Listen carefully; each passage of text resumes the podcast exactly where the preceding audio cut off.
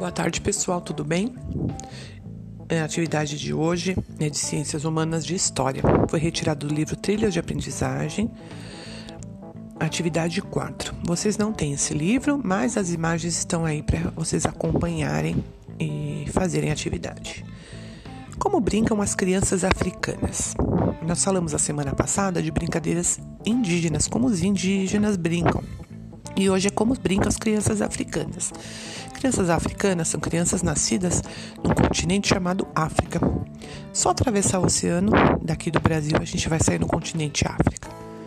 Criança é criança em qualquer lugar. Os meninos e meninas espalhados pelo continente africano adoram brincar. Vamos conhecer algumas dessas brincadeiras?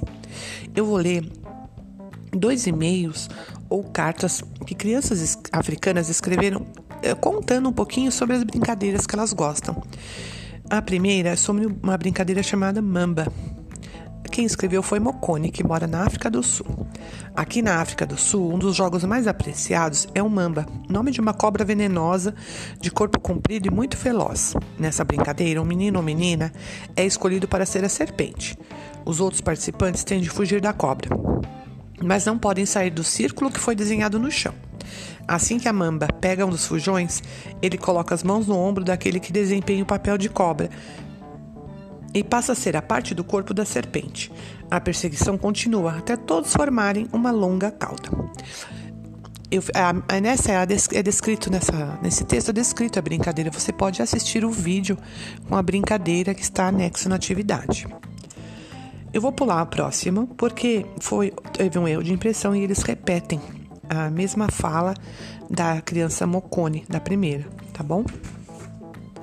Ah, o terceiro texto, quem escreveu foi a criança chamada Titina, que mora num país chamado Guiné-Bissau, dentro do continente africano também.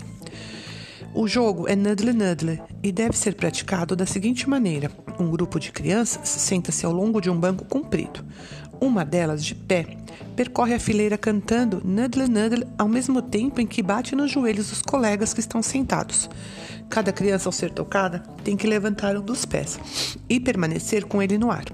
Assim que termina a percorrer a fileira, a mesma criança, sempre cantando, torna a bater nos joelhos dos colegas. A partir daí, cada participante tem que levantar o outro pé e permanecer com os dois pés no ar, na mesma altura. Quem deixar os pés caírem e tocar o chão é eliminado. Vence quem consegue ficar com os pés no ar durante mais tempo.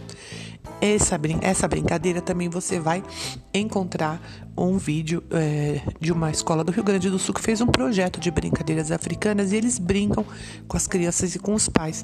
Dá para entender melhor. Uh, você não tem que fazer nenhuma atividade escrita hoje. Uh, só tem uma última perguntinha aí para gente, para vocês conversarem. Aqui no Brasil temos brincadeiras parecidas com as do continente africano. Ele está falando assim: que tal se contássemos para, para eles uma carta ou e-mail sobre as brincadeiras brasileiras parecidas com as africanas? Não precisa escrever nada, tá bom? É, você pode conversar com a sua família, comparar, pesquisar, conhecer outras brincadeiras africanas. E a atividade de hoje é brincar brincar com a sua família, com seus irmãos, né? Quem você puder estar tá brincando, tentar fazer essa brincadeira em casa, brincar, tá bom? Bom divertimento.